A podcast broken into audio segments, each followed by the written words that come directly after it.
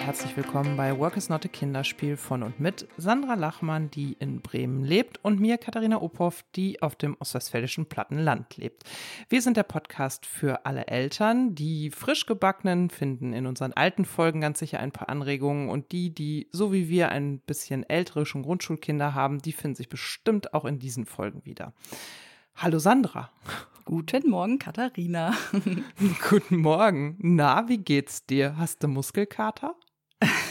ich habe Muskelkater tatsächlich in den, in den Beinen und ich bin auch sonst, äh, ehrlich gesagt, ein bisschen vorfreudig angespannt. Also mein Körper ist angespannt, aber mein Geist auch, weil äh, während alle ja so ein bisschen auf Jahresendspurt zusteuern und alles so ein bisschen abwickeln und sich schon auf Lebkuchen freuen, beginnt ja bei mir morgen eine neue Jobaufgabe, also so ein Onboarding-Prozess. Und da bin ich natürlich aufgeregt, muss ich gestehen. Ja, erzähl mal, was machst du? Ja, also ich ähm, starte bei Radio Bremen als freie Mitarbeiterin, auch bei Bremen 2, wo ich die Kolumne habe, ähm, allerdings nicht irgendwie on-air oder so, sondern hinter den Kulissen in der Online-Redaktion ähm, und bin dort jetzt äh, pro Monat mindestens einmal die Woche am Stück, dann auch Vollzeit. Das bringt natürlich ganz neue Anforderungen an die Familienorganisation in diesen Wochen mit sich. Und ja, bin dann auch vor Ort, ne? Also nicht wie sonst, wenn ich in Projekten bin, dass ich äh, im Casino Futur sitze und ab und zu mal Gespräche habe und ansonsten ähm, ja an meinem Arbeitsort sitze, sondern ich bin dann auch im Sender die ganze Woche. Also mit, ja, also ich bin gespannt. Ich habe das ja lange nicht mehr gehabt. Ich äh, das letzte Mal vor boah, zehn, elf Jahren würde ich sagen. Ähm, und ähm, diese Situation, die Neue zu sein, die dazu lernt, äh, allerdings schon auf einer Ebene, wo es eigentlich auch darum geht, ein Team zu führen, das äh, ja, wird spannend. Also ich freue mich drauf. Wir hatten schon so ein paar Vorgespräche und ich glaube, dass das wirklich gut wird. Das äh, fühlt sich auch mit den Leuten, mit denen ich bislang zu tun hatte, sehr, sehr gut an. Aber es ist natürlich ja, man muss sich diese Strukturen angucken, die Kultur, wie ist das atmosphärisch, äh, wo muss ich mich einloggen, äh, welcher Computer funktioniert wie, das sind ja auch ganz technische Kleinigkeiten manchmal, wie sind die Besprechungskulturen, welche Besprechungen gibt es überhaupt. Naja, also ich bin, ich bin sehr gespannt. Spannend, ja, ja, das kann ich mir vorstellen. Du kommst aus so einer ganz freien Struktur, wo du alles selber gemacht hast und jetzt so eine Woche im Monat mal wieder in so eine festere Struktur, das ist bestimmt herausfordernd auch, oder? Total, total. Mhm. Ähm, da ist man halt unter Beobachtung. Das finde ich ja immer mhm. das, den Unterschied ähm, zur Selbstständigkeit, wenn man so für sich ist, wo auch immer man arbeitet, dass äh, man das Gefühl hat, alles wird gesehen. Ich glaube, mhm. dass das Schwachsinn ist, weil sich keiner dafür das interessiert, was auch. man tut. also ja, das sage ich ja meinem Kind auch immer, wenn er sich Sorgen macht, oh, das ist peinlich. Da sage ich immer, pass auf, das, die gucken gar nicht auf dich. Die sind so mit sich selber beschäftigt und ihren Aufgaben, ne? Aber das ist sowas, äh, ja, wenn du Leute um dich rum hast, dann, ähm, weiß ich nicht, ich kann das immer nicht so ausschalten. Und ähm, ja, ich, ich bin einfach gespannt, ähm, wie es ist. Andere Mittagspausenkultur, ähm, wieder in Interaktion mehr zu sein, mehr in Besprechungen zu sitzen, ne? also auch mehr wieder in diese argumentative Ebene zu kommen. Ähm, ja, einfach so ein Onboarding-Prozess habe ich lange nicht mehr gehabt. Wann hattest du deinen letzten? Bei der Stelle naja. jetzt, ja. ja. Wann ja, war das? Im, Vor drei Jahren, würde ich schätzen? Nee, im, im März 2020, im Lockdown. Ich bin ja. Stimmt. Ich war ja, Gott, ja, zwei Tage Digitales im Büro, ja, als dann, als es dann hieß, so das Marketing geht jetzt komplett in, ins Homeoffice und zwei Tage später gingen alle ins Homeoffice.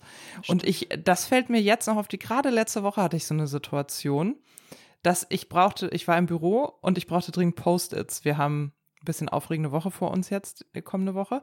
Ich darf noch nichts verraten, aber es wird aufregend und ich hatte so eine sehr dicht abzuarbeitende ähm, To-Do-Liste und dann verlasse ich immer meine digitale To-Do-Liste und schreibe mir Post-its. Und ich stand irgendwie an meinem Platz und dachte, wo kriege ich eigentlich Post-its her? Und meine Kollegen haben sich totgelacht, weil ich natürlich schon zwei, dreiviertel Jahre im Unternehmen bin und einfach nicht weiß, wo man die Post-its findet. Und das liegt halt daran, dass ich digital geonboardet wurde und die Notwendigkeit nach Post-its bisher nicht bestand, weißt du, aber das da, also an solchen Kleinigkeiten merke ich dann immer, dass ich äh, im Homeoffice ongeboardet worden bin, ja. Ja, und das sind manchmal diese Kleinigkeiten jenseits der eigentlichen Aufgaben, wo man in so einer mhm. neuen Organisation steht und denkt, wen frage ich denn jetzt oder wie, mhm. wie, welche Durchwahl hat die Person eigentlich? Ne? Also mhm. ich ähm, fand es immer toll, wenn ich ähm, an Stellen angekommen bin, wo das sehr gut vorbereitet war. Ich versuche das auch zu beherzigen, wenn ich Leute an äh, anborde, onboarde, ähm, dass ich viel so dieser Kleinigkeiten schon schriftlich mhm. fixiere, mm. Logins, ähm, Ablagesystematiken, wer ist Ansprechpartner wofür und so, mm. weil ich glaube, das ist manchmal viel also kostet viel mehr Zeit und Nerven noch, wenn man nicht weiß, mm. wer, wen man anspricht und wo man Dinge findet und äh, wie ein Login ist für irgendeine Datei, mm. als das andere, ne? Mm. Und ich habe das schon erlebt Voll. an Stellen, dass man da ankam oder habe das dann beobachtet, ähm, wenn neue Auszubildende kamen, dass Führungskräfte einfach nichts vorbereitet hatten. Nichts. Da kommt dann ähm, die Person, die neu ist oder die Auszubildende, kommt ins Büro, ins Team, weiß nicht, wo sie sitzt, die Führungskraft ist noch nicht da und man sitzt dann als Mitarbeitende da und denkt, ja, hallo, ähm, okay, ja, ich weiß auch nicht so genau, aber komm, also übernimmt dann diese Situation. Mm. Das finde ich sowas von daneben. Mm. Das geht gar nicht. Das geht mm. einfach nicht. Da müssen ein paar Sachen vorbereitet sein. Da muss es mhm. vorher schon Gespräche gegeben haben, dass man schon mal atmosphärisch so ein bisschen drin ist. Also da kann man echt viel, richtig viel falsch machen und von Anfang an so jemandem das Gefühl vermitteln, dass er sich selber kümmern muss und keine guten Rahmenbedingungen findet. Ja. ja, und das ist ja auch so, also ich merke das jetzt so nach zweieinhalb, zwei, dreiviertel Jahren. Jetzt habe ich auch nochmal einen riesen Onboarding-Schritt gemacht, weil wir nochmal eine neue Auseinandersetzung mit bestimmten Inhalten hatten. Und jetzt bin ich erst an einem Punkt, wo ich das Gefühl hätte, ich könnte zum Beispiel auch rausgehen auf eine Veranstaltung und das Unternehmen repräsentieren. Also das hatte ich bis vor kurzem noch gar nicht. Und das fand ich nochmal ganz interessant zu merken, dass so ein in ein Unternehmen hineinwachsen und ähm, sich da halt, also ich, ich arbeite ja inhaltlich die ganze Zeit schon, aber trotzdem habe ich jetzt erst, bin ich jetzt erst so richtig trittsicher und könnte dir jetzt, weiß ich nicht, einen Vortrag halten, dir eine Herleitung richtig geben und so. Also ohne dass ich das Gefühl hätte, ich gerate ins Schwimmen, ne? Und das fand ich nochmal ganz spannend, dass das halt auch wirklich ein langer Prozess sein kann, ne? Als ähm, neue Kraft wird man ja dafür auch oft ähm geschätzt, dass man so den Blick von außen mhm. reinbringt, gerade in so Kommunikationszusammenhängen. Mhm. Und gleichzeitig muss man halt aufpassen, dass man sich von dieser Außen sich nicht zu sehr dominieren lässt, mhm. sondern sich auch Zeit gibt, zu verstehen, wie Dinge ja. gewachsen sind und äh, wo sie herkommen und so, weil sonst kann man Leuten auch wirklich auf die Füße treten, ne? wenn man mhm. so aus seiner eigenen Sicht von außen, die ja auch abgefragt wird, aber dann viele Entscheidungen trifft und vergisst, dass mhm. es da natürlich Menschen gibt, die äh, die Marke oder das Unternehmen mhm. schon lange kennen, ähm, Entwicklungsprozesse mitgemacht haben und das das auch beherzigt werden muss. Da muss man so ein gutes Miteinander finden, dass man nicht mhm. nur auf die eine Seite oder auf die andere guckt. Mhm. Ähm, ja, voll. Ja. Und ich glaube, es ist halt auch wichtig, dass man halt guckt, also viel wichtiger als der inhaltliche, die inhaltliche Passung finde ich ja die kulturelle. Und ähm, also ich merke das auch mal, wenn wir neue Leute haben, wenn ich merke, okay, wir schwingen miteinander, fällt mir alles andere halt auch leicht und ich kann dann vielleicht auch eher mal ähm, das wegstecken, wenn mir jemand von außen was spiegelt, wo ich denke, ja, sind wir halt dran, habe ich dir auch schon dreimal erklärt, so, so, also und ähm, ich, also, wie du schon sagst, es ist halt eine Balance und was ich halt nur immer so anstrengend finde in Onboarding-Prozessen, das ist ja erstmal so ein Wald, den man vor lauter Bäumen nicht sieht, ne? Da irgendwie so einzusteigen, Tritt reinzukriegen und ich bin da immer sehr ungeduldig mit mir, aber ich glaube, das Geheimnis eines ja. guten Onboardings ist wirklich die Geduld zu behalten und zu sagen, Voll. ich gebe mir die Zeit,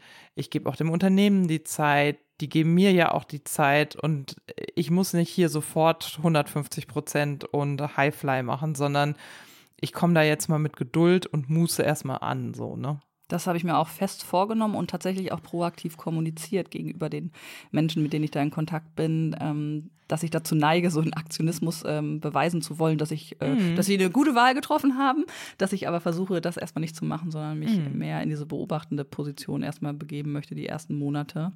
Und äh, da habe ich auch gemerkt, das ist alles andere, mhm. also das, das verstehen die total, ne? Und äh, mhm. Von daher, wir haben auch äh, in den Vorgesprächen, und das ist auch ganz schön zu merken, schon sehr über diese kulturellen Dinge gesprochen und waren da sehr offen. Also man ist einfach jetzt auch an einer an einem Punkt angekommen, in einem Alter, wo man Menschen auch sich gegenüber hat, wo man ganz anders spricht als mit Anfang 20, wenn man nur ja, wissen will, voll. ja, wie genau geht das denn äh, jetzt inhaltlich, ne? dass man jetzt schon auf einer anderen Ebene ist und denkt, okay, ähm, die Aufgaben an sich kenne ich, da habe ich Erfahrungen mit, das wird schon klappen. Und diese darüber äh, geordnete Ebene ist viel wichtiger. Und es ist schön, mhm. wenn man dann merkt, darüber kann man auch schon sprechen. Also von daher mhm. bin ich da ganz ähm, positiv gestimmt und habe ja auch schon den Kontakt ähm, gehabt in das Team jetzt über die Kolumne. Ne? Mhm. Also ist ja jetzt auch nicht ganz neu und hatte ich auch immer ein gutes Gefühl. Also ich bin, also ich freue mich total, aber ich ähm, habe durchaus auch einfach Respekt. Also, dass da viel Neues auf mich einprasselt, das dass wir ich, hier als Familie auch gucken müssen, wie das funktioniert. Wir haben jetzt auch eine Woche vor uns, die mit Blick auf meinen Sohn vielleicht keine einfache wird, weil der ja gerade so ein bisschen äh, nicht so Lust auf Schule hat und gerne auch mal aus der Schule wieder wegläuft. Also, mhm. bevor es überhaupt losgeht. Äh, da sind äh, die Morgen jetzt natürlich auch anders, als wenn ich so ein bisschen Zeit habe, ne, sondern ich muss dann halt los. Also übernimmt mein Mann dann ähm, die Morgenbetreuung und also da muss man jetzt jetzt einfach gucken, wie sich das zurecht frickelt. Wir haben da, glaube ich, ganz gute. Ähm, wie macht ja, ihr das Vorha jetzt mit der Vollzeit? Ihr arbeitet dann ja in dieser Woche beide Vollzeit, ne? Genau, also ähm, mein Mann macht ja den Freitagnachmittag ohnehin immer frei mhm. und übernimmt die, äh, die, die, Kinderbetreuung. Das bleibt dabei und er macht da einen halben Tag Homeoffice und ansonsten mhm. ist es über ähm, meine Eltern und über einen Kumpel meines Sohnes, wo er an okay. einem Nachmittag mitgeht, äh, geregelt. Aber es kann natürlich immer passieren, dass dieser Kumpel krank wird, mhm. dass bei meinen Eltern was dazwischen mhm. kommt oder so, ne? Und wir haben jetzt fest ähm, abgesprochen, dass das Backup für die Kinderbetreuung Betreuung in diesen Wochen einfach mein Mann ist. Ne? Ich mhm. bin sonst immer viel das Backup und in den Wochen muss er dann eben mhm. ran. Und okay. auch das habe ich, ähm, haben wir so besprochen und ich, er, glaube ich, auch in seinem Team, dass das mhm. einfach bekannt ist. Also er blockt sich ja. das im Kalender. Jetzt, wir haben, ich versuche diese Wochen sehr weit im Voraus zu planen. Dass, also ich weiß jetzt schon, wann ich im April arbeite, wenn mhm. alles so bleibt wie geplant, dass er sich die dann auch markieren kann im Kalender und da dann keine Dienstreisen reinplant ja. oder sowas. Ne? Ja. Also da muss man einfach jetzt wieder noch strikter ja. sein in der Kalenderführung. Ja. Aber spannend. Ja, und parallel ja. hast du noch was Neues angefangen. Bei dir ist irgendwie so, der Herbst macht alles neu. ja, während alle anderen genau zum ersten ersten mit neuen Dingen starte, starte ja. ich äh, Mitte November äh, irgendwie einen neuen Job und habe jetzt äh, beschlossen, dass ich ab sofort Sport mache. Was du betonst es ja selbst immer, deswegen darf ich das glaube ich sagen, eher ungewöhnlich ist, oder? Das ist eher ungewöhnlich. Also Sport und ich, wir hatten nicht so viel miteinander zu tun in den letzten Jahren. Ähm, also bis vor Corona war ja Yoga so ein Bestandteil. Da bin ich ja ins Yoga-Studio gegangen einmal die Woche und habe dann versucht, das äh, remote durch Corona zu retten. Das klappte so ein bisschen, ist dann aber auch sehr eingebrochen und ja, irgendwie bin ich aus dieser Yoga-Routine total raus gewesen. Mhm. Und das war ja schon, das waren schon Yoga-Stunden, die auch ähm, ja, ordentlich waren, ne? wo man echt mhm. ins Schwitzen kam. Das war nicht äh, so sanft, das war schon eher sehr ähm, körperbetont und kraftbetont. Ähm, und ich habe halt jetzt gemerkt in den letzten Monaten, wenn ich dann hier mal ein bisschen Yoga gemacht habe, ey, mehr als so 20 Minuten leichte Rotationen und mal ein kleiner Flow war halt nicht drin. Also ich habe wirklich gemerkt, wie ich abgebaut habe. Total. Und ähm, die letzten Monate waren auch davon geprägt, dass ich ja zur Physio gegangen bin, dass ich morgens aufgestanden bin und das Gefühl hatte, ich bin 80, weil sich alles erstmal zurechtruckeln muss. Dann haben wir ja letztes Mal drüber gesprochen, der Körper verändert sich ähm, durch äh, die äh, anstehende Menopause. Durch dich angestoßen habe ich mich in den letzten Wochen auch stark wirklich äh, mit Lektüre zum Thema beschäftigt und habe so gemerkt, ei, ei, ei, ei, ei, da kommt ja was auf uns zu, wenn man nicht aufpasst. Ne? Und ähm, ach, irgendwie kam viel zusammen, dass ich wirklich von heute auf morgen so den Schalter umgelegt habe und gedacht habe, okay, das muss ein Ende haben. Das geht so nicht mehr weiter. Es geht so nicht mehr weiter. Ich muss was tun. Und war dann nochmal mit ähm, Denise spazieren, die im Fitnessstudio ist schon längere Zeit, habe mich mit ihr so ein bisschen drüber ausgetauscht. Und dann habe ich gesagt, okay, ich mache jetzt einfach so ein Testtraining. Also die, die Hürde, die ich sonst auch immer hatte, war, ich kenne mich ja gar nicht aus im Fitnessstudio. Ich fand Fitnessstudio mhm. immer irgendwie doof. Dachte, was soll das? Man kann doch draußen laufen. Warum soll man auf dem Laufband laufen? Was soll das? Ne? Also hatte mhm. da auch so Vorbehalte, muss ich gestehen. Und ähm, habe dann aber festgestellt, okay, zu Hause funktioniert's nicht. Ähm, der Herbst, Winter ist auch nicht unbedingt eine Rennradsaison, wo ich jetzt äh, mir gut vornehmen kann, jedes Wochenende mal aufs Rennrad zu steigen. Und ich habe eben gecheckt, Ausdauer, darum geht's nicht. Und Ausdauer habe ich auch. Also konditionell bin ich, bin ich ganz gut dabei, dadurch, dass ich immer mit dem Rad unterwegs bin und so. Ich brauche halt Kraft. Und mhm. das ist jetzt der Weg, wie ich Kraft bekomme. Und ich weiß, dass ich zu Hause keinen Sport machen kann. Das kriege ich irgendwie nicht hin, also muss ich irgendwo hin, wo es das gibt. Und dann ist halt Fitnessstudio mhm. das.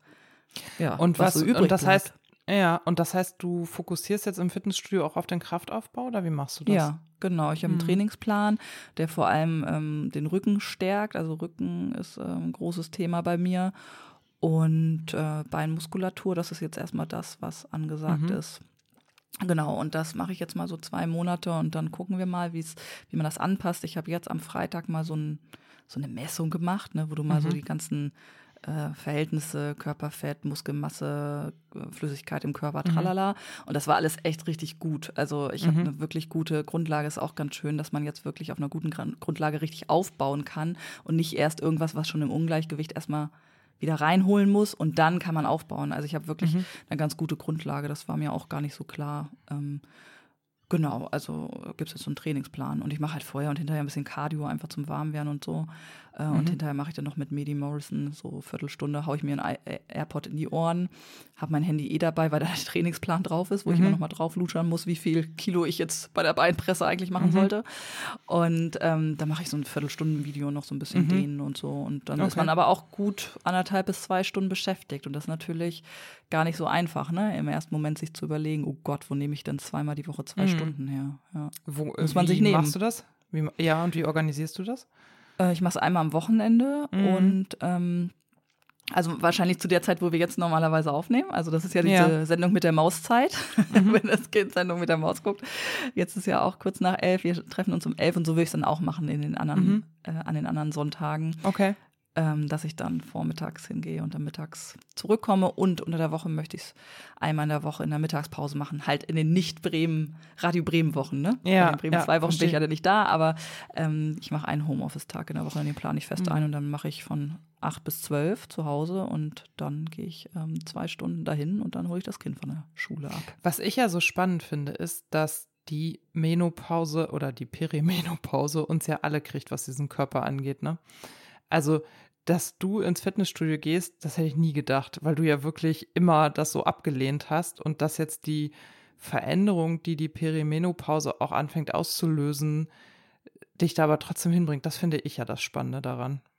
Ja, irgendwie ist es so, als käme man jetzt nicht umhin, sich mit seinem Körper zu beschäftigen. Mm. Also ja, spätestens jetzt, ne? Ja, aber du musst auch mal erzählen, weil lustigerweise und das war wirklich unabgesprochen, warst du gerade auch in Hamburg und hast dir auch einen Trainingsplan geholt. Das darfst du mir jetzt auch mal in aller Ausführlichkeit erzählen. Ich weiß nämlich noch nicht so viel, außer dass du ja. ähm, also. auch gerade in Sachen Kraft unterwegs bist. Ja, schon immer. Also mein, ich glaube, meine Reise das mit stimmt. Sport länger, und ja. Kraft und Ausdauer, die ist schon über 20 Jahre alt, ne? Also ich habe ja auch diverse ähm, Fitnessstudio-Besuche und Phasen gehabt, in denen ich das mal mehr, mal weniger gemacht habe. Ich habe sehr viel auch äh, einfach Fitnessstudio bezahlt und bin nicht hingegangen in Hamburg. Ich habe also, glaube ich, alles so durch, was man so als Frau, die immer unzufrieden mit ihren körperlichen Proportionen war, durchhaben kann. Verschiedene Kurse, verschiedene Fitnessstudios, ach, keine Ahnung, schwimmen, dann wieder gar nichts, dann wieder selber joggen und so weiter. Und mir hat ja mein Körper das erste Mal richtig den gestreckten Mittelfinger gezeigt, quasi. Es war so rund um die Schwangerschaften, so nach der Entbindung meines Sohns habe ich ähm, dann immer gedacht, okay, ich muss jetzt was tun und habe da so drum gerungen. Und nach der Fehlgeburt 2016, 17, da hat das ja echt lange gedauert, bis ich wieder körperlich auf dem Damm war. Und ähm, ich habe dann hier eine Freundin, mit der mache ich total viel. Wir haben uns auch mal eine Personal Trainerin genommen und das hat aber vor allem. Stimmt, stimmt, da erinnere ich mich noch dran, richtig. Ja, und da hatte ich total viel Hoffnung reingesetzt, weil wir uns selber so zu Hause ein gutes, eine gute Kraftgrundlage erarbeitet hatten und dann irgendwie das Gefühl hatten, da muss es nochmal weitergehen. Und das endete dann in dem schlimmsten Hexenschuss meines Lebens, sodass ich acht Wochen wirklich gar nichts machen konnte. Also meine Physio hat acht Wochen lang an mir gearbeitet, damit ich mich irgendwie wieder bewegen konnte. Ich ähm, war, ich habe Kreuzheben gemacht mit der Langhantel und es knackte. Und heute, seit letzter Woche Samstag, weiß ich auch, was das Problem war. Völlig falsche Technik. Naja, und dann trat ja irgendwann Alo und Work It Training äh, virtuell in mein Leben. Ich kannte Alo schon eine ganze Weile, weil Steffi Lux hat in Ohm, die hat äh, manchmal so Videos im Abo gehabt, ich glaube im Abo und auch früher schon vorgestellt. Und 2014, ähm, da war ich schwanger, wusste das aber nicht, hatte ich in dessen Studio schon einen Probetermin vereinbart. Den habe ich dann aber abgesagt, als ich erfahren habe, dass ich schwanger wurde. Und habe den dann immer so aus der Ferne beobachtet und fand schon immer total cool, wie so sein Trainingskonzept ist. Und in der Pandemie Anfang 2020 hat er dann ja seinen Instagram-Kanal etwas ähm, ausführlicher gestaltet und da quasi als Reaktion auf die Schließung aller Fitnessstudios darauf reagiert und angefangen, sein Wissen zu teilen auf diesem Kanal. Und ich meine, alle, die uns hier länger folgen, wissen, ich bin totaler Fan.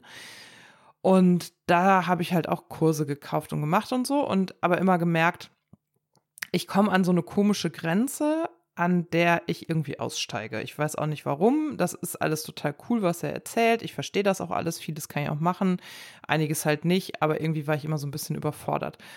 Und letzte Woche Samstag haben wir uns dann in seinem Studio getroffen und er hat halt mal so eine Anamnese gemacht. Und das war halt mega spannend. Also es war mindblowing. Ich bin da echt, das war, ich weiß nicht, ich bin da raus wie im Rausch oder so, keine Ahnung, Endorphin geflutet. Weil das, also, das, was Alo an Wissen hat, wenn du das mal persönlich auf deinen Körper angewendet siehst, das ist halt einfach krass. Also das verändert alles. So die Sicht auf den eigenen Körper, die Perspektive auf das, was geht und was nicht geht. Ich habe da einfach mal 60 Kilo im Kreuzheben gehoben und stand halt vor dieser riesen Langhantel und dachte immer so, mm, ja genau, 60 Kilo, alles klar. Und er hat mich da aber so hingearbeitet und das war also, oh, ich weiß auch gar nicht, wo ich anfangen soll zu erzählen und ich will auch gar nicht in so einer fanhaften Schwärmerei enden, darum geht es nicht, aber es geht halt darum, dass es so ein anderer Angang von Training oder so ein anderes Trainingsverständnis als das, was in dieser Bullshit-Fitness-Industrie halt vorherrscht. Also es geht nicht um die, den flachesten Bauch oder die definiertesten Beine oder es geht nicht darum, die maximale Leistung zu haben, sondern mein Eindruck ist immer, bei Work It Training geht es darum, dass du deinen Weg findest, wie du ins Training einsteigen kannst und wie du dann richtig trainierst. Und Alo sagt das ja in all seinen Stories auch immer wieder, wie er Training definiert, nämlich das strukturierte Voranschreiten quasi, das Lösen eines konkreten Problems. Und wenn das gelöst ist, dann wende ich mich dem nächsten zu. So. Und das merkt man diesem Studio an. Das fühlt man bei Alo total stark. Und das ist halt einfach, also es ist wirklich lebensverändernd, weil das also, weißt du, ich habe so viele gescheiterte Versuche hinter mir, meinen Körper so zu definieren, wie die Norm es gerne oder wie ich dachte, dass die Norm sei und wie es zu sein hätte und bin da halt immer gescheitert und weiß heute auch, warum ich gescheitert bin, weil das nicht klappen kann. Und das merkst du halt in so einer Anamnese mit ihm. Ja, Genau. Und ja, aber ich glaube, halt das ist der, ja, das ist, glaube ich, der große Unterschied jetzt äh, mit über 40, dass wir aus anderem Grund auf unseren Körper jetzt Acht geben wollen. Also mhm. bei mir mhm. fängt das wirklich jetzt erst an, weil ich merke, ich bekomme Beschwerden und die möchte ich loswerden. Ich glaube, äh, zwischen, ich sag mal, 15 und 35 oder 15 und vielleicht erster Schwangerschaft oder so geht es ja immer ähm, darum, ja, hübsch zu sein also ja, dieser Norm ja, zu entsprechen, zu in die Bikini zu passen und so. Zu gefallen. Ich, es geht ja. um Sexiness, ne? Also wir subjektivieren uns da ja an der Stelle auch krass selbst einfach. Ja. Also ich habe das ich, immer getan. Ich bin davon auch, glaube ich, nicht komplett frei. Das wäre äh, gelogen, wenn ich sage, nö, mir geht es nur darum, dass mein Rücken total stabil ist. Ich freue mich auch, wenn äh, ich irgendwie mal wieder ein bisschen straffer an der einen oder anderen Stelle werde. Aber das ist nicht der Angang, warum ich jetzt Sport mache. Mhm. Also das, ähm, der Angang ist eher, dass so ein Verständnis endlich entsteht. Und ich frage mich, warum ich das früher nicht hatte von du bist dein Körper. Also für mich mhm, war Körper genau. immer sowas, was so außenstehend ist. Mein Körper. Also ich, ich Sandra bin das, was ich denke und was ich mhm. kann und was ich an Talenten habe, ne, und wie ich die Welt sehe. Aber ich bin ja vor allem mein Körper. Also, mhm. ne, das war immer sowas als wäre das was Drittes, über das ich rede. Und jetzt mhm. zu verstehen, hey, du musst mit dem befreundet sein, du musst dich um den kümmern, der fährt nicht von alleine, wenn du dem kein Benzin gibst, so. Ähm, das ist bei mir neu. Früher sollte das einfach eine hübsche Hülle sein. Und jetzt verstehe ich, dass, äh, ja, dass der Körper so viel mehr ist. Und wenn man sich dann anfängt, damit zu beschäftigen, auch auf so einer, ja, wie soll ich sagen, wissenschaftlichen Ebene, Zusammenhänge mal zu lesen und so, denkt man auch, ja, krass, was ich auch machen kann, ne? Also. Ja, und ich glaube, ja. das ist halt ein großer Punkt von dem. Also, wie du schon sagst, zwischen 15 und 35 geht es halt vor allen Dingen darum, irgendwie hübsch zu sein, zu gefallen. Äh, es ist ja auch super sexualisiert, gerade der weibliche Körper, da geht es ja ganz häufig darum, finden die Boys dich geil oder nicht. Also, das sind ja so Schlagzeilen, mit denen ich auch groß geworden bin in äh, diesen ganzen Mädchenzeitungen. Und ob ich das wollte oder nicht, die, die wirken ja.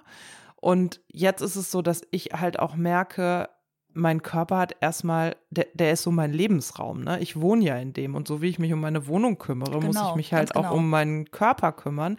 Plus, ich habe halt ganz lange das Wissen nicht gehabt, aber da immer mhm. nach gesucht.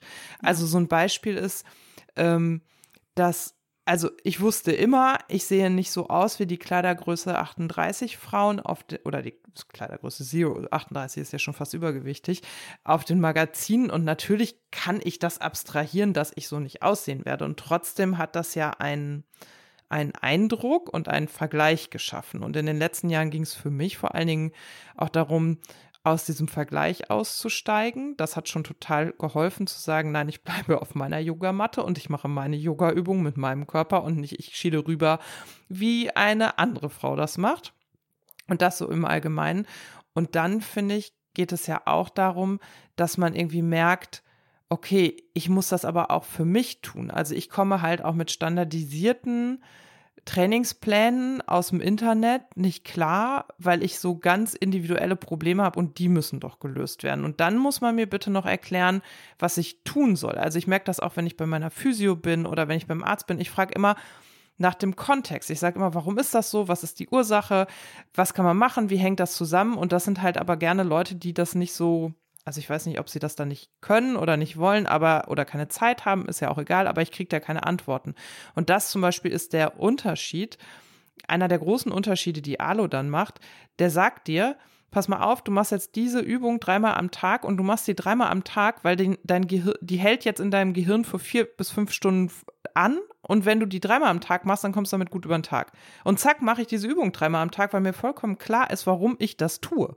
Ich mache mhm. nicht einfach sinnlos zehn Crunches und hoffe darauf, dass sie meine Apps nach vorne bringen, sondern ich weiß konkret, was ich tue, warum ich das tue und welchen Nutzen das hat. Und das ist halt, glaube ich, so ein krasser Unterschied zu allem anderen und das ist was, das brauche ich. Ich kann nicht trainieren, nur weil mir jemand sagt, mach das jetzt, sondern ich muss den ganzen Kontext verstehen können, so, ne?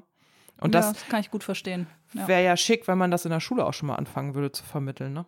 Voll. Als ich mich jetzt äh, mit ähm, Nahrungsergänzungsmitteln und Ernährung auseinandergesetzt habe, weil da muss, muss ich auch mal sagen, ich äh, habe mich auch für Ernährung nicht so sonderlich interessiert. Ähm, also überhaupt habe ich nicht so viel getan, um meinem Körper was Gutes zu tun. Ähm, ich habe dem jetzt auch nicht aktiv geschadet. Also ich rauche ja nicht oder ich äh, trinke jetzt nicht den ganzen Tag Cola oder so, ne? So mhm. nicht. Also ich habe schon einen normalen ähm, Lebenswandel, aber ich hab da, ich ziehe mir da auch die Tüte Chips mal statt einem Abendessen rein und so und denke, ja, ist okay.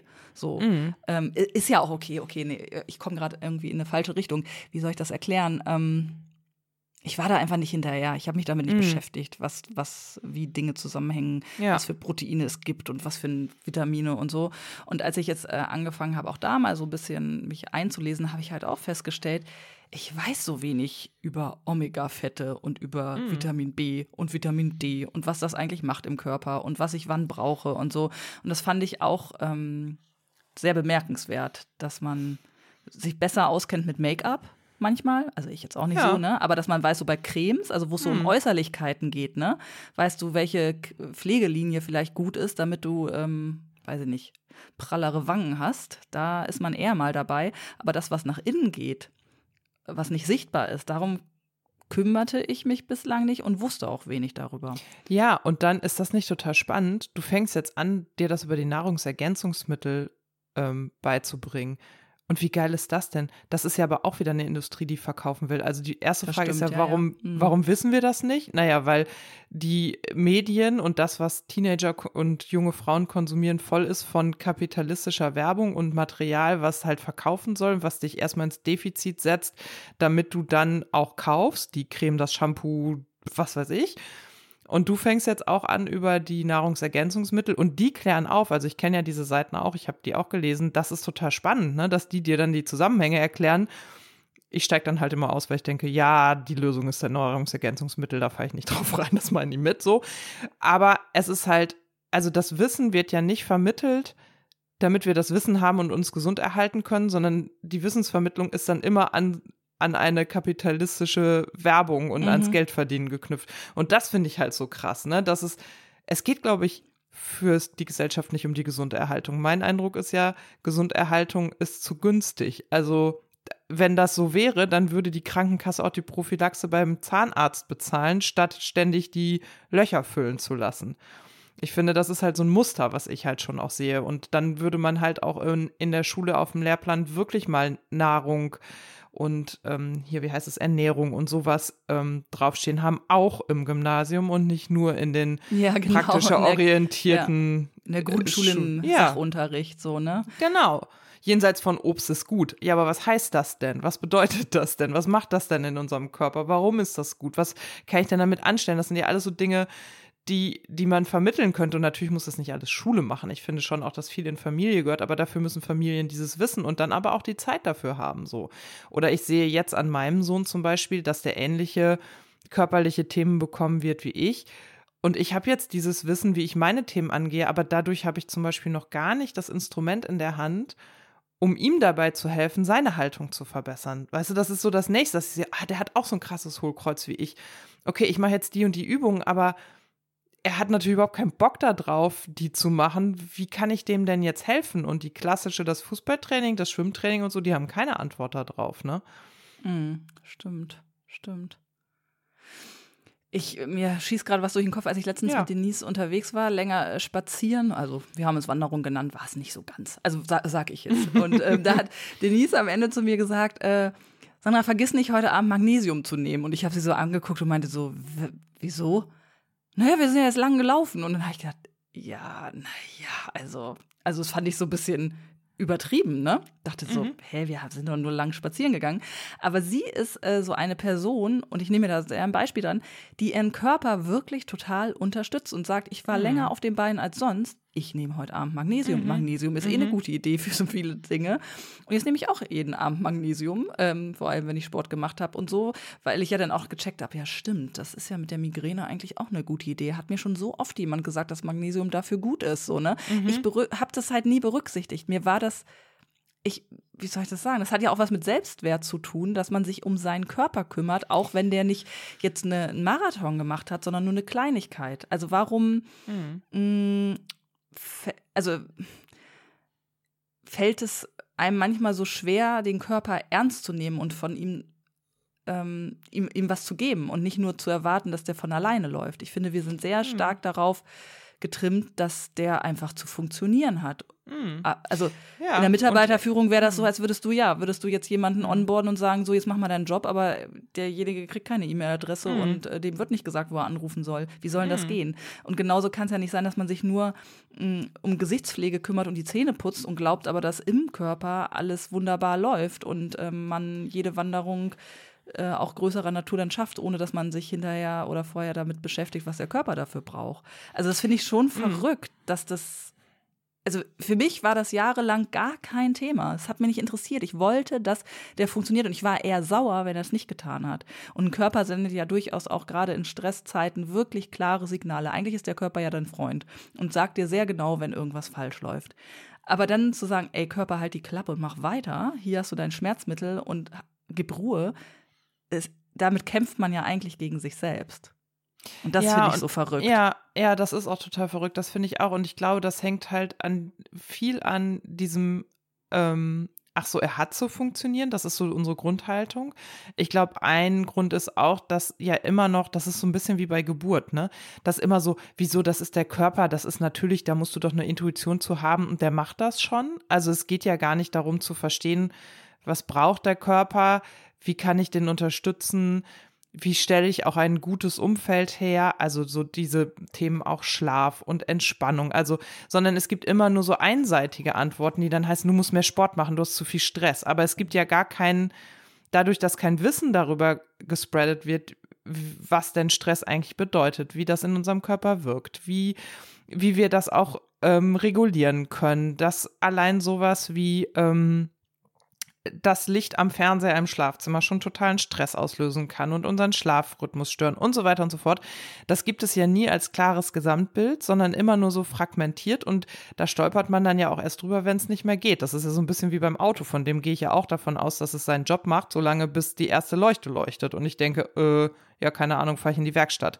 Aber diese Werkstatt gibt es ja für den Menschen jenseits von Ärzten in Deutschland nicht so richtig. Und die Ärzte, die gucken ja immer nur das Problem an, die gucken ja nie ganzheitlich. Und dann entwickelt sich sowas wie Homöopathie, darüber kann man trefflich streiten. Ich persönlich, für mich ist das keine Lösung.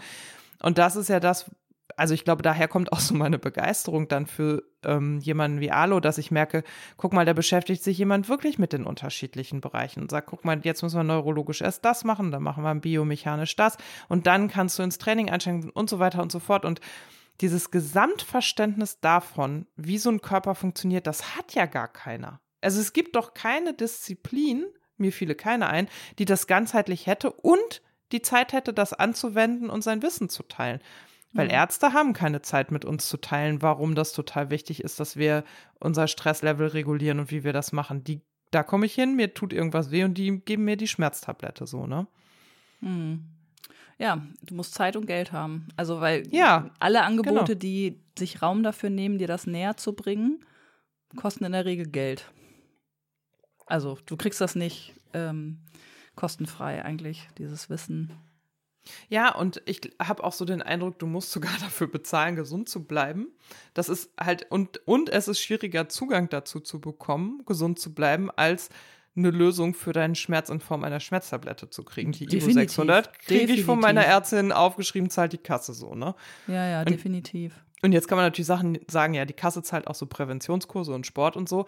Aber auch da bin ich mittlerweile so, dass ich denke, das Fitnessstudio oder der Sport ist eben nur ein Baustein. Und in dem Moment, wo mir das Training mehr Stress bereitet, als dass es mir nutzt, und ich das aber nicht merke, weil ich die Zähne zusammenbeiße und weitermache, weil ich ja der Meinung bin, dass der Sport mir hilft, weil der Arzt hat ja gesagt, ich soll gefälligst mehr Sport machen, nützt dir das Training ja gar nichts. Also das ist ja auch so ein Punkt und ach ja, also ich könnte da stundenlang drüber palavern, weil ich einfach, ich finde das so, ich finde das so krass, auf welche Schienen wir so gesetzt werden, ne? Und was dann halt auch so erwartet wird. So dieses, also ich kann das ja auch nur als übergewichtige Frau sagen, wenn ich zum Arzt gehe, ist die erste Frage, und wer macht ihr Gewichtsmanagement? Und die zweite Frage ist, hatten sie Stress? Aber es geht nie, nie geht es darum, wirklich die Ursachen anzugucken. Sondern es geht immer nur darum, abzuchecken, was hat sie falsch gemacht, was können wir optimieren. Und es geht nicht darum zu gucken, ah, okay, auf der linken Seite ihres Körpers hat sie gar kein Gleichgewichtsempfinden, die kann gar kein Training im Moment machen, sondern die muss erstmal ihr Gleichgewicht aufbauen. So. Und das ist halt so crazy. Das finde ich irgendwie absurd, dass, dass das auch gar kein Anspruch an uns selbst dann so ist, ne? Und an unsere Mediziner und an unsere Systeme. Wie ähm, reagierst du auf den Hashtag Body Positivity? Als das so aufkam, wie ging es dir damit? Also, ich, also, ich, ich sehe das, was dahinter ist, als gut und hilfreich an. Also, dass du ähm, mehrgewichtigen Menschen eine Sichtbarkeit verleihst, damit auch die Sehgewohnheiten in der Gesellschaft sich dahin verändern, dass es eine größere Körperfülle gibt als ähm, Size Zero und Magermodels und so weiter, sondern dass es eine, dass es ein Spektrum ist von, es gibt ganz dünne Menschen bis hin zu, es gibt halt auch ähm, sehr dicke Menschen und das ist erstmal Teil unserer Vielfalt und Normalität. Das ist das, was ich an Body Positivity sehr schätze. Gleichzeitig, und das ist jetzt nicht nur an Body Positivity aufgehangen, sondern an vielen dieser Körper, ich beschäftige mich mit meinem Körper, Hashtags und Strömungen, finde ich, und das sieht man ja auch in dieser Community, gut, muss man halt immer aufpassen, dass man dahinter nicht sich selbst verliert. Also ich zum Beispiel kann sagen, ich bin mit meiner Körperproportion überhaupt nicht zufrieden und das hat mich immer unter Druck gesetzt und ich habe auch lange dieser Body Positivity äh, Bewegung unterstellt, okay, äh, also die, die eigene Unzufriedenheit wird jetzt einfach in etwas Positives verwandelt. Ähm, don't judge me, das war halt mein Empfinden ich glaube, dass das nicht ganz so krass ist, wie ich es lange empfunden habe, sondern von mir auch gespiegelt dann, ne, meine Unzufriedenheit. Ich glaube ganz fest daran, dass es übergewichtige oder mehrgewichtige Menschen gibt, die auch total happy mit ihrem Körper sein werden und die auch einfach, die das gerne auch sein sollen. Aber ich glaube, wir müssen halt auch aufpassen, Und das gilt eben für dünn wie auch für mehrgewichtig. Also ich glaube, es gibt auch, also ich erlebe das auch, es gibt auch sehr, sehr schlanke Menschen, die sehr unglücklich sind mit ihrem äh, Körper. Und ich halte, ich glaube, wenn Body Positivity in beide Richtungen gilt, dann wird irgendwie ein Schuh draus. Im Moment habe ich aber den Eindruck, gerade auf Instagram, dass das eher für mehrgewichtige Menschen gilt. Und das ist mir noch ein Stück zu einseitig und ich kann das für mich so auch nicht annehmen. Also weil ich schon auch merke, ich möchte an meinem Körper arbeiten und da geht es nicht mehr um schlank. Also es geht nicht mehr um Kleidergröße 38. Das ist nicht mehr mein Ziel. Mhm. Mein Ziel ist es, stark und gesund ins Alter zu gehen und wenn ich mit 80 stürze, mich vernünftig abfangen zu können. Mhm. Ja, genau. Das ist auch so der Blick aufs Alter, ne? Der schwingt, mhm. finde ich, auch komplett bei mir mit momentan. Also dieser Hashtag, ich weiß noch, wie ich ähm, darauf reagiert habe am Anfang, ohne dass ich da näher eingestiegen bin. Aber mir hat das immer total Druck gemacht, weil ich gedacht habe, okay, ähm, wenn Menschen, die nicht so der Norm entsprechen, es schaffen, mit sich zufrieden zu sein, musst du das doch auch. Mhm. Und ähm, ja, äh, an mir gibt es auch Dinge, die ich nicht optimal finde, mhm. so, ne? Wo ich denke, oh, das hätte ich gern anders oder das war mal anders und da will ich wieder hin und vielleicht schaffe ich das nicht und das macht mich unzufrieden und ich möchte unzufrieden sein dürfen. Und gleichzeitig habe ich gedacht, naja, aber es ist ja total bescheuert, weil guck mal, äh, seinen Körper anzunehmen, wie er ist, äh, ist doch total wichtig und wirklich der richtige Schritt, sich darüber nicht jeden Tag Gedanken zu machen, sondern die Kraft und Energie für anderes ähm, zu nutzen. Verstehe ich total, aber irgendwie war das so, als ja, habe ich immer gedacht, mit mir stimmt was nicht, weil ich es nicht schaffe, obwohl ich doch die Grundlage dafür hätte, äh, meinen Körper so zu akzeptieren, wie er ist. Also mir hat das echt immer Druck gemacht, wenn ich darüber mhm. gestolpert bin. Und ich finde ja das Beste, ähm, um so einen guten Blick zu kriegen auf die Vielfalt von Körpern, ist ja wirklich in die Sauna zu gehen. Ich finde, ein Tag äh, in der Krafttherme, in der Saunaanlage, holt einen so runter. Das geht mir jedes Mal so, dass ich denke, ey, es gibt so viele verschiedene Körper und alle haben ja aber einfach Lust drauf, äh, in der Wärme zu schwitzen und es sich gut gehen zu lassen und sich zu entspannen. Also das sind Tage, die mir in Sachen Körperkult immer so eine ganz gute, gute Laune machen. Ja, und für mich ist es halt so, also mein Trick ist wirklich aus dem Vergleich auszusteigen und zu sagen, also ich vergleiche ja auch zum Beispiel mein Auto nicht mit einem anderen. Ich habe das Auto gewählt, was ich, also klar, der Unterschied ist, ich habe das Auto gewählt, meinen Körper habe ich nicht gewählt, aber auszusteigen aus diesem, oh, die hat das und das hätte ich auch so gerne, sondern zu gucken, okay, was habe ich denn und was ist das, was mich nach vorne bringt? Was sind denn aber vielleicht auch Dinge, die mich nicht nach vorne bringen, die mich vielleicht auch im Alltag behindern? Und daran möchte ich dann arbeiten und dann eben auch nicht mehr zu, also ich versuche auch abzuwehren, dass mich irgendwelche Werbung oder so ins Defizit setzt, sondern ich versuche Lösungen zu finden. Also ich habe mich dieses Jahr zum Beispiel überwunden und bestelle bei Plus Size ähm, Label und siehe da, mein Kleiderschrank füllt sich wieder. Und ich dachte bisher immer so, hey, ich passe halt nicht mehr in die Hose 42. Ja, kann ich auch nicht. Wird auch so schnell nicht wieder passieren. Ich trage Hosengröße 46. Punkt aus Ende. Und wenn es nach meinen Beinen ginge, würde ich sogar 48 tragen, aber dann falle ich oben endgültig raus. Und ich versuche halt Lösungen zu finden, die, die darauf abzielen, dass mein Alltag funktioniert und dass ich mich in meinem Alltag gut fühle. Und dazu gehört eben die richtige Kleidung zu kaufen, dazu gehört ausreichende Bewegung, dazu gehört für mich auch, dass ich bei Tageslicht mal draußen war, dazu gehört, in Training zu investieren. Dazu, also weißt du, und ich glaube, das ist ein Weg, den muss jede für sich auch gehen. Und das ist so ein bisschen wie bei diesem Finanzthema auch. Wir suchen dann immer so nach dem einen Rezept, nach dem Schema F, was wir so abarbeiten können. Und ich bin mittlerweile dabei, dass ich das auch gut finde, wenn Leute sagen, ich sag dir nicht, was ich esse, ich sag dir auch nicht, wie ich trainiere, sondern ich sag dir, ich war da und ich habe da Hilfe bekommen, das hat für mich funktioniert, das kannst du ja für dich auch mal ausprobieren oder du findest jemand anderen. Aber ich glaube, mein Trainingsplan, mein Ernährungsplan, mein Finanzplan funktioniert für niemand anderen, weil ich bin ich und jemand anderes ist jemand anderes so. Und ich glaube, darum geht es halt auch zu sagen, okay, lass uns an den Händen nehmen und miteinander die guten Orte, wo man sich aufgehoben fühlt, teilen.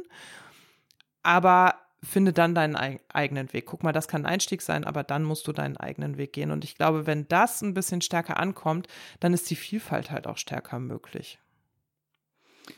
Und ich würde mir wünschen, dass dieser Prozess, den wir jetzt gerade so als Frauen ähm, oder du schon länger, also ich kann jetzt nur von mir sprechen, was gerade bei mir beginnt, Ich würde mir wünschen, dass das bei Mädchen und Frauen schon eher passiert. Ja. Dass dieses Wegkommen von diesen hm, ja, konsumanreizenden Plakaten und Instagram-Posts hin zu einem gesunden Verhältnis zum Körper, also wo klar wird, man muss was für den tun, ne? Klar, aber aus anderen Beweggründen. Ja.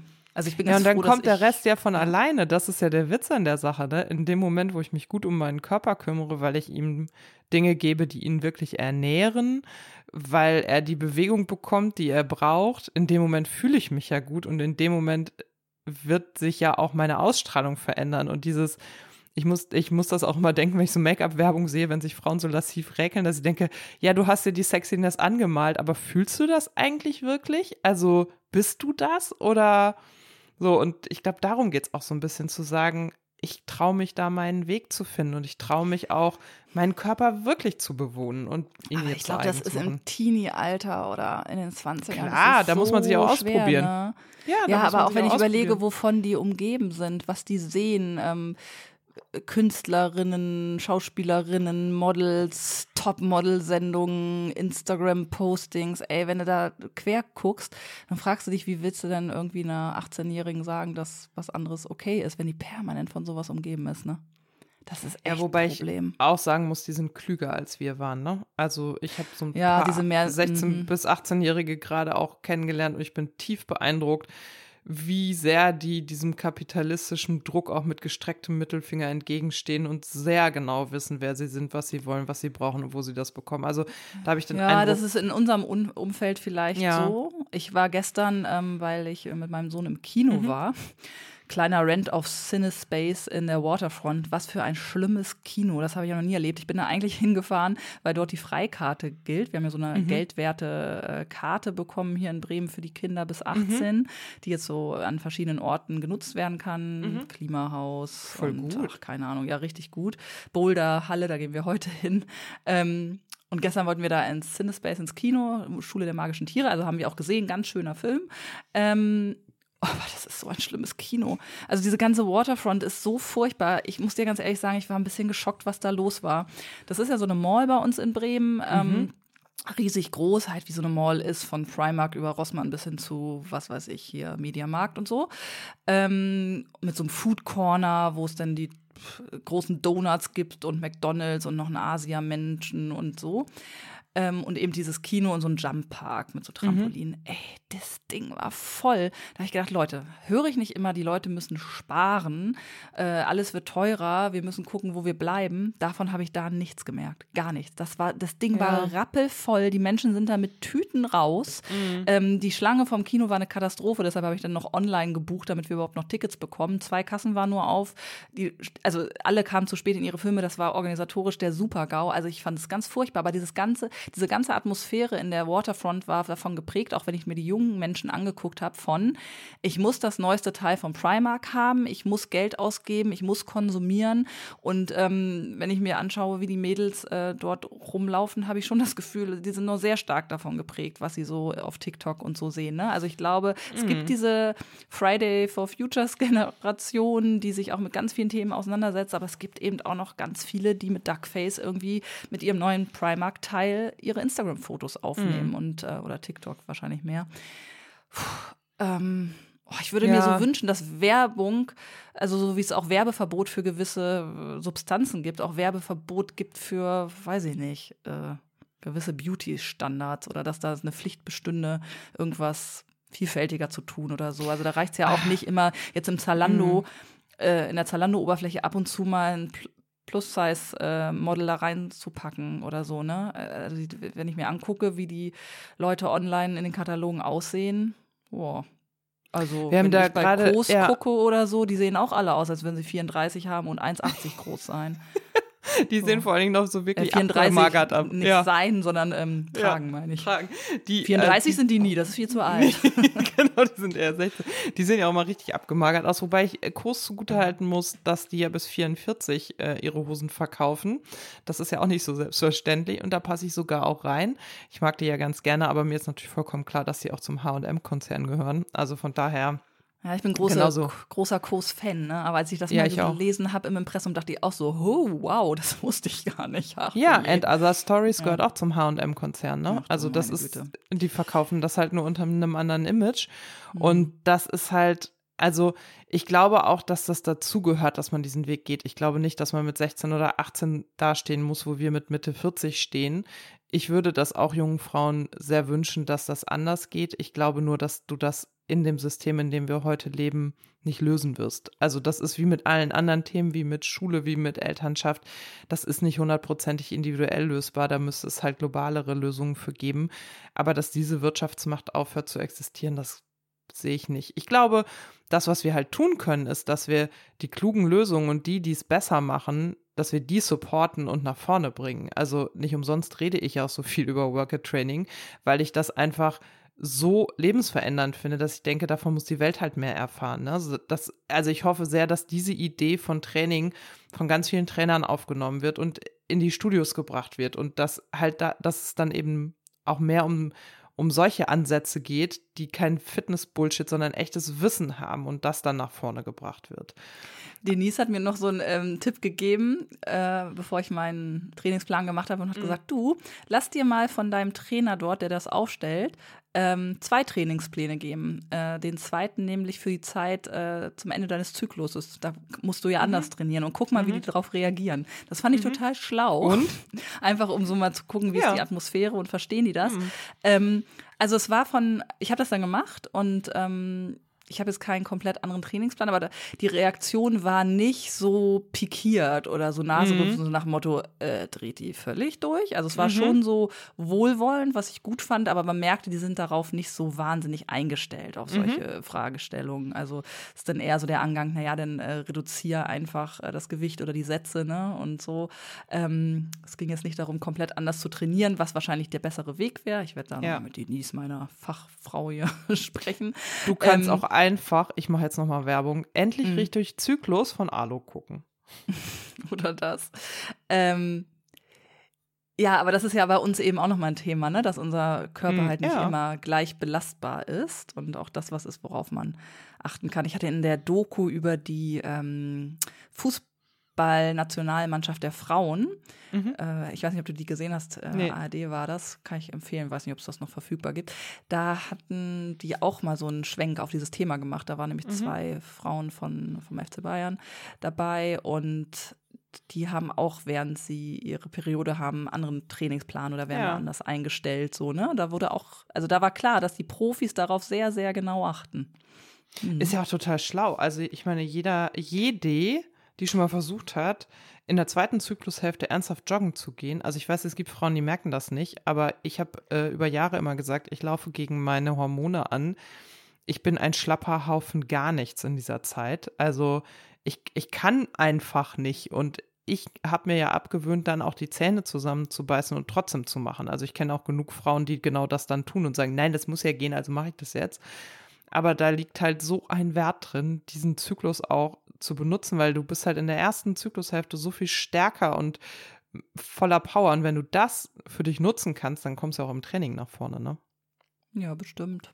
Bestimmt. Man muss einfach ein bisschen Geduld, also ich glaube, es hilft schon zu sagen, okay, ich kann nicht so viel in diesen Tagen. Ich, und wenn ich zum Sport gehe, mache ich heute einfach nur so ein bisschen Stretching und dies und das. Also, dass man da wirklich sanfter umgeht mit seinem Körper, der, wie, wie ich ja jetzt lerne, man selbst ist. Also man geht dann auch sanfter mit mm. sich selbst um. Und in dem Moment, wo ja. ich mir mal nach der Dusche die Zeit nehme, meinen Körper einzucremen, tue ich ja was für mich und nicht mm. für meinen Körper, weil das ist ja nichts anderes als ich selber.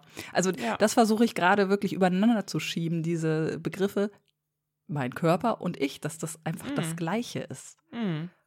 Deshalb glaube ich ja, dass die fehlende Auseinandersetzung mit dem Körper auch ein bisschen was mit fehlendem fehlender Achtsamkeit oder ja, einem Selbstwert für sich selber zu tun hat. Ich glaube, Menschen, die dann gute, guten Selbstwert haben, glaube ich, haben das viel mehr in Übereinstimmung. Das ist jetzt vielleicht eine sehr spitze These, aber irgendwie merke, also in mhm. mir arbeitet momentan was und ich habe das Gefühl, es tut mir total gut.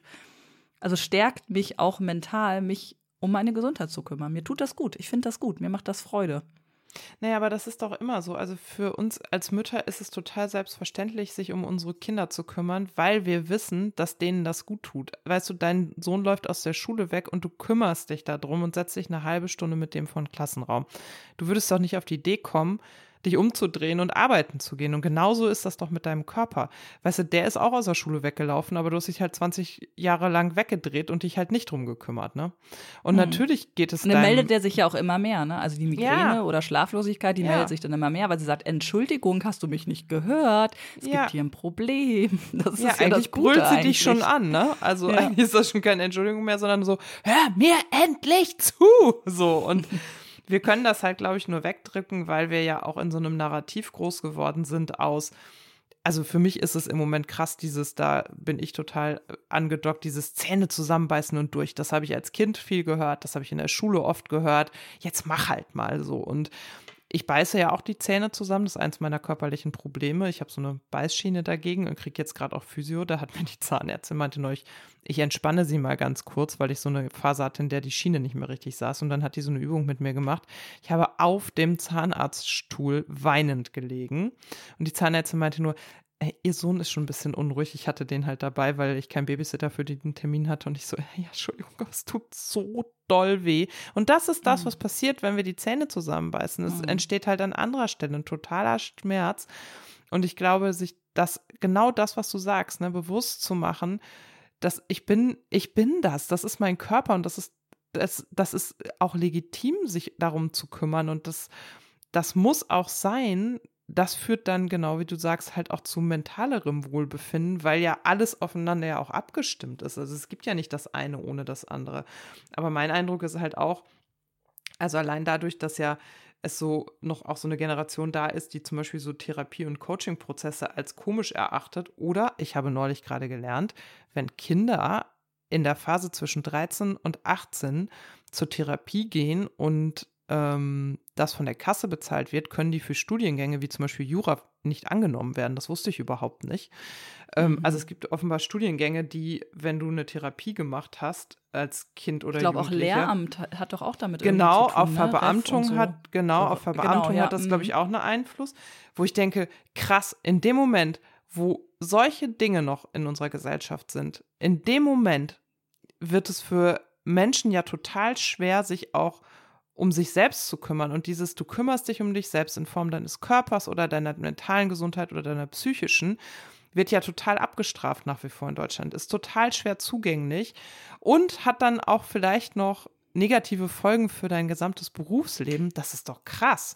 Und dann ist das doch kein Selbstverständnis unserer Gesellschaft, dass das gut ist, das zu tun. Außer du willst halt in Kleidergröße Null passen, weil das jetzt gerade auch als gesund und schick gilt. Und und wie sollen wir denn dann auf die Idee kommen, dass das okay ist, sich nach dem Duschen einzucremen? Das ist dann noch Firlefanz. Weißt du? Ja, genau. Genau, so habe ich nämlich im ersten Moment auch gedacht, bei diesem Hinweis von Denise, nimm Magnesium, dachte ich so, also, also war ich so im ersten Moment so ein bisschen ja. belächelnd und dachte dann so, warum denn? So, das ist doch, ich habe doch keine hm. Riesenwanderung jetzt auf dem Kilimanjaro gemacht, ne? Hm. Aber sie macht es genau richtig. Sie nimmt das ernst, sie nimmt ihren Körper ernst. Und das finde ich richtig gut, dass das so langsam auf mich abfärbt. Mm. Und man hat natürlich auch in dem Moment, da sind wir bei dem Punkt von vorhin, wenn man wieder Wissen hat, wofür man das tut, hat man natürlich auch Argumente gegen den ja. inneren Schweinehund. Weil ich habe mich ja. gerade gefragt, was ist jetzt eigentlich gerade anders als sonst, äh, als es bislang war, wenn es um Sport ging. Ich hatte halt immer so eine, so eine Trägheit und dachte, oh nee, kein Bock und ist doch jetzt gemütlich hier und was soll das? Weil ich immer das Gefühl hatte, ja, man, ich, ich gehe joggen, weil man das halt so macht, mhm. damit man irgendwie nicht auseinandergeht wie ein Klops mhm. und weil das irgendwie gut ist. Aber in dem Moment, wo man, wie du vorhin äh, beschrieben hast, weiß, was genau passiert, mhm. welche Auswirkungen hat das, für welche Beschwerde kann das gut sein, kann man natürlich auch mit seinem inneren Schweinehund viel besser reden und sagen, du, das machen wir jetzt aus den und den Gründen. Und wenn das einleuchtend ist, dann lässt er sich scheinbar ein bisschen besser ähm, stillhalten, ist mein Eindruck. Ja, ich bin ja nicht mehr so ein Fan vom inneren Schweinehund, weil das, was ich ja auch bei Alo gelernt habe, ist, es kann gute Gründe geben, dass unser Gehirn bestimmte Dinge nicht zulässt. Also der innere oh, Schweinehund. Mal. Ja, also so ein Beispiel ist dieser innere Schweinehund, so titulieren wir ihn, hält dich vom Joggen ab. Aber mhm. vielleicht ist es nicht, dass du keine Lust hast zu joggen, sondern vielleicht hat dein Gehirn gute Gründe, die in deiner Biomechanik oder eben auch in ähm, neurologischen Gründen liegen, dich nicht joggen zu lassen. Also so ein Beispiel, was er mir mitgegeben hat, ist, er hat so verschiedene Krafttests mit mir gemacht und unter anderem habe ich im Sitzen auf dem Hocker mein Bein gestreckt und den Fuß angezogen und er hat dann versucht, den Fuß runterzudrücken und das ging. Bei den ersten Malen konnte er einfach butterweich meinen Fuß runterdrücken. Und dann hat er gesagt, das ist ein großes Problem für deinen Körper und dieses Problem kennt dein Gehirn und dein Gehirn, ich hoffe, ich gebe das jetzt komplett richtig wieder, und dein Gehirn wird dich nicht loslaufen lassen, weil dieses körperliche Problem hat zu, oder dieses biomechanische Problem hat zur Folge, dass du nicht bremsen kannst indem ich deinen Fuß runterdrücken kann, kann, sehe ich, dein Körper kann nicht bremsen. Und wenn dein Körper die Bremse nicht hat, wird er den Motor nicht starten und loslaufen. Und das liegt eben an verschiedenen Prozessen. Also ich habe ein schlechtes Gleichgewicht und ähm, ich habe verschiedene ähm, biomechanische Themen auch, die dazu führen. Und dann hat er so drei, vier, fünf Übungen mit mir gemacht und dann wurde diese Kraft besser. Und ähm, dann kann es sein, dass mein Körper irgendwann wieder loslaufen will. Aber er meinte, rein von deiner körperlichen Konstitution her wirst du nicht joggen können. Die Stabilität beim Joggen zu halten ist für deinen Körpertypus echt schwer, weil darum geht es ja, dass der Körper zu jedem Zeitpunkt den Rumpf, das Gehirn, den Nacken und so weiter, also komplett stabil abgesichert haben muss. Und manchmal kann der innere Schweinehund einfach das Zeichen unseres Gehirns sein für, das ist nicht deine Trainingsart. Du hast halt andere Probleme. Ja, genau. Und da geht es, und das meine ich mit, es hilft nicht immer, den inneren Schweinehund zu überwinden oder die Zähne zusammenzubeißen, sondern sich damit zu beschäftigen, ist Joggen denn vielleicht das Richtige für mich und meinen Körpertypus? Oder habe ich vielleicht einen anderen Körpertypus und andere Sportarten sind das Richtige für mich? Hm. Dieser Begriff Sport ist vielleicht auch etwas, was uns schnell überfordert, wenn man, äh, ja. wenn ich denke, ich möchte Sport machen. Sport ist für mich so ein Begriff, der sofort mit, mh, mm, ja, mit Ergebnissen, mit einem Ziel, mit einem Besserwerden, mit ja, Leistung, die sich steigert, zu tun hat. Ich komme gerade drauf, weil ich gerade darüber nachdenke, dass wir ja versucht haben, für unseren Sohn eine Form von Fußballgruppe zu finden, die jetzt nicht am Vereinsgeschäft teilnimmt und keine Turniere mhm. spielt. Was nicht möglich war, so mhm. richtig. Also wir haben bislang noch nichts äh, gefunden. Und auch sonst ist es für Kinder schwierig, einen Sport mhm. zu finden, der nicht damit einhergeht, dass man sagt, hey, wir haben eine Turnier oder wir wollen in einer mhm. Liga besser werden, wir steigern uns. Es geht immer um mhm. dieses Steigern. Ne? Ähm, ja, und das ist eigentlich. Vielleicht muss man auch so diesen Begriff, genau, muss man diesen Begriff irgendwie anders. Also, die, ich fühle mich besser immer mit der Formulierung, ich kümmere mich um meinen Körper, mhm. als ich mache Sport. Also, aktuell mhm. habe ich eher das Gefühl, ich kümmere mich um meine Gesundheit und meinen Körper, als dass ich Sport mache, weil Sport mhm. ist für mich, ne, so Bundesliga, ähm, Pokale, so. Ähm, besser ja, sein als andere, ja. sich im Vergleich befinden mit anderen. Eigentlich ist dieser Begriff, vielleicht müssen wir den einfach streichen. Ja, genau. Und eigentlich ist ja Training ist ja das, was du tust, wenn du Kraft aufbaust. Also du hast, du hast ein Defizit, das erkennst du und du nimmst ja einen Trainingsplan und wirst strukturiert immer besser da drin und irgendwann ist das Problem erledigt. Du hast die Kraft, dein Rücken tut nicht mehr weh, so. Und Sport ist das, eigentlich das, was wir aus dem Fußball kennen, was wir aus dem Volleyball kennen, Mannschaftssportarten, Kraftsport etc. Und Kraftsport hat einen anderen Sinn. Da geht es darum, einen Wettkampf zu gewinnen. Da geht es darum, sich zu messen. Da will man längere Strecken laufen und so weiter. Und das ist halt eigentlich der Unterschied. Und das muss, glaube ich, auch mal ankommen. Und das finde ich zum Beispiel auch total interessant, dass es halt bei diesen Kindern, das geht, fällt mir auch auf, dass es schon bei den Kinderfußballvereinen total krass um Leistung geht und um Turniere und so. Und wenn du eigentlich nur kicken willst, mhm, ist da genau. eigentlich gar kein Angebot dafür. Also gibt, kein sondern, Ho keine Hobbymannschaft. So. Ja, genau, mhm. genau. Und also wir haben jetzt das Glück, dass Fußballspiele irgendwie als positiv wahrgenommen werden und unsere Trainer auch so sind, dass sie da keinen Druck aufbauen. Das ist ja auch so eine Kampagne, habe ich neulich gerade im Schaufenster der Umkleide gesehen, dass es heißt, nee, wir machen das hier mit Spaß und miteinander und es geht eigentlich erstmal um andere Werte. Aber auch mein Sohn registriert schon irgendwie so, oh, ich war heute nur ganz kurz im Spiel drin. Ich so, ja, ich kann dir auch sagen, warum willst du es hören? Ja, ich so, ja, du hast halt vorm Tor gestanden und getanzt, ne? Und das, was der Trainer dann aber eigentlich von dir möchte, ist, das dass du dich mit dem Sportart mit dem Tanzen. Ja. Weißt du? Also, und klar, also natürlich ist das nicht frei von diesem Leistungsgedanken an der Stelle, ne? Ja. ja. Ein großes Thema, würde ich sagen. Hm. Ja. Aber ich finde, also mich beflügelt es gerade total, dass das bei mir ein Thema geworden ist. Ich bin ja, ich total gespannt, ob's, ob ich durchhalte oder ob das jetzt in zwei Monaten nicht mehr spannend ist. Mm. Fände ich schade. Ich fände es super, wenn das ja, Bestandteil würde meines Alltags. Also deshalb mhm. teile ich das hier und da auch. Dann bin ich ein bisschen mehr unter Druck dran. Sozialer Druck. genau, also. Aber es ist ja kein Vorsatz zum 1.1. Das ist schon mal gut. Wenn es zum 1.11. ist, hat schon mhm. andere, ein anderes Geschmäckle. Aber ja, mal sehen, wo ich da lande. Also würde mich natürlich auch freuen, wenn ich dann na, Erfolge sehe, in dem Sinne, dass ich plötzlich dann ein paar Kilo mehr hier und da machen kann als jetzt oder so. Das und das glaube ich, so, schon zwischendurch. Das ist gerade, finde ich, für Frauen so beflügelnd. Als ich da letzte Woche diese 60 Kilo vom Boden aufgehoben habe, habe ich gedacht, boah, ich kann alles schaffen. Wenn ich diese 60 Kilo heben kann und ich überlebe, das kann ich ja alles hin. Das ist echt Wie irre. hast du das denn gemacht? So aus der Hocke raus, dann so hochgestemmt? Ja, wie? Nee, genau. Also die Technik ist ja so, dass du in so einer quasi, oh Gott, falscher Begriff Sport. wahrscheinlich, so einer halben Hocke und gerade ja. Füße, Knie ein bisschen nach außen ja. und dann äh, hebst du die lang, dann fasst du die Langhantel, drückst die Knie durch und gehst dann ja bis zur Hüfte hoch, aber eng am Körper. So, das ist die Technik. Und ah ja, aha. Ich bin auch gerade auf der Suche nach einer Langhantel. Ich bin zwar ab dem 1.12., wir haben hier so ein Arbeitgeber-Sportgedönse, das mache ich jetzt auch mal. Aber ich hätte gerne eine Langhantel mit 110 Kilo auch zu Hause, um das machen zu können, weil ich werde es nicht schaffen, drei, zwei bis dreimal die Woche ins Fitnessstudio zu fahren. Und äh, nur sind diese ähm, Langhanteln, die schwere Gewichte haben, die schweren Gewichte, die kosten richtig Geld. Also das wird noch einen Moment dauern, bis ich da, glaube ich, was gefunden habe. Aber ähm, ich habe so Bock jetzt, das auch zu machen und mich zu steigern, weil, also die These schon, also du packst halt jedes Mal ein bisschen Gewicht drauf, aber du bist dann in relativ kurzer Zeit, kannst du 110 Kilo heben, so, ne? Das ist halt Training. Wahnsinn. Und das ist so, oh ey, 110 Kilo? Das gibt's doch nicht. Und ich habe. Du musst mir so diese Übung mal abfüllen. Wenn du die machst, mache ich die bei ja. mir im Fitnessstudio auch mal. Wahrscheinlich habe ich so fünf Kilo rechts und links und brech zusammen. Ja, genau. Das ist ja echt. Und, aber es geht krass. halt darum, dass du im Alltag trägst du die, also du nicht, du bist viel leichter als ich, aber du trägst ja bei jedem Schritt auf der Treppenstufe ein Vielfaches deines Gewichtes. Und da mhm. muss dein Körper ja darauf vorbereitet sein. Deswegen ist das gar nicht so absurd, irgendwann 110 Kilo zu heben, weil das tut dein Körper sowieso den ganzen Tag, bei, mit mhm. jeder Treppenstufe, die er geht, ne? Mhm. Hm. Also ich kann übrigens noch mal sagen, falls es äh, jetzt äh, Hörerinnen oder Hörer gibt, die sagen, ich möchte auch so gern Sport machen, aber irgendwie weiß ich auch nicht, kommt in unsere, also in meine äh, Instagram Motivationsgruppe. Ich habe so eine kleine Stimmt, Motivationsgruppe eine. aufgemacht.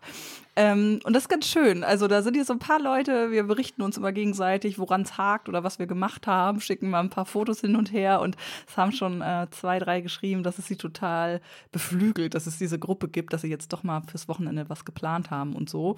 Auch mhm. da mal gucken, wie lange wir durchhalten. Aber momentan ähm, sind wir ganz gut dabei, uns gegenseitig dafür Applaus zu geben, wenn was geklappt cool. hat und wenn es auch nur kleine Dinge sind, ne? Also cool. ein ausgedehnter Mittagspausenspaziergang mm. oder so. Kleinvieh macht da ja auch Mist. Ich zum Beispiel versuche jetzt häufiger daran zu denken, meinen Schreibtisch hochzufahren und im Stehen mhm. zu arbeiten. Das sind, mhm. das sind ja auch schon so Dinge, ne? Das macht es ja, auf jeden voll. Fall besser als zu sitzen. Voll. Ähm, ja. Ja, genau. spannend. So, jetzt haben wir hier über eine Stunde über mhm. unseren Lebensraum Körper gesprochen. Ich bin total gespannt, was ihr zu der Folge sagt. Ich mag das ja total. Dass, ich spieke auch immer auf deinem Profil, Sandra, ob dann schon eine Reaktion gekommen ist. Und ähm, ich bin sehr ja, gespannt. Ja, vielen Dank für die Nachrichten, die mhm. äh, immer kommen und Mails und so. Freuen wir uns natürlich, ähm, wenn, wenn äh, wir euch mit dem Thema irgendwie erreichen. Ja bei den Mails, sorry, falls wir äh, da nicht antworten, wir haben da gerade so ein kleines Spam-Problem, was ich nochmal in den Griff kriegen muss. Oh das ja, wir kriegen Spam, Spam, Spam ohne Ende mhm. und man sieht kaum ja, hab, die richtigen Mails dazwischen, ne? Hm. Ich schreibe mir das mal auf Spam-Filter für die Work, not, Work is not a Kinderspiel-Mail-Adresse. Äh, ab genau. Ende nächster Woche habe ich wieder Kopf für sowas. Ich wollte dich übrigens fragen, ob wir, ich glaube, haben wir noch ein oder zwei äh, Aufnahmetermine? Also auf jeden Fall Anfang Dezember nochmal. Ne? Ja, genau. Wollen wir so einen kleinen Jahresrückblick machen? So ein bisschen äh, zurückgucken oder? Community sagt uns doch mal, ob wir einen Jahresrückblick machen sollen. ja, können wir nochmal so. Ich muss dann, weißt du, wie ich das machen würde? Ich würde mhm. dann meine ganzen Handyfotos durchklickern. Ah. also, so, an, so mache ich das immer. Oder es kommt ohnehin, weil ich immer die, die, das Fotobuch für meinen Sohn mache zum Geburtstag, mhm. der am 1.2., so wie du, mhm. ja Geburtstag hast. Und ich mhm. fange immer so zwischen den Jahren an, dieses Fotobuch vorzubereiten. Und mhm. dann gucke ich die Bilder nochmal durch und dann denke ich immer, stimmt, das war noch und das war cool und das war nicht so cool. Aber wenn ich so ad hoc nämlich überlegen müsste, so Highlights oder was richtig doof war, fallen mir nur zwei, drei Sachen ein. Okay. Aber vielleicht kriegen wir ja so hin, so ein bisschen mal zu skizzieren, wie ja. unser Jahr so war. Also wenn du darauf wir, Lust hast, das fiel mir so ja, ein. Ja, können wir machen. Und wir müssen die erste Folge hören, weil wir haben uns Dinge vorgenommen in der ersten Folge. Das fände ich auch nochmal spannend. Also die erste Folge aus 2022. Ja, da haben wir uns Dinge vorgenommen. Oh, das siehst du, das hm. habe ich schon wieder vergessen. Oha. Oh Gott. Das wir noch mal hören. da bin ich aber gespannt. Du, Weiß so. ich nämlich gerade gar nicht mehr. Okay, ja, ja dann mache ich das nochmal. Ihr seid live dabei bei der Planung für unseren nächsten Podcast. Aber ich würde sagen, für heute vielen Dank fürs Zuhören. Und mhm. äh, Sandra, euch noch einen schönen Sonntag in der Boulderhalde. Ja, vielen Dank. Euch auch einen schönen Sonntag. Dankeschön. Bis ganz bald. Bis bald. Tschüss.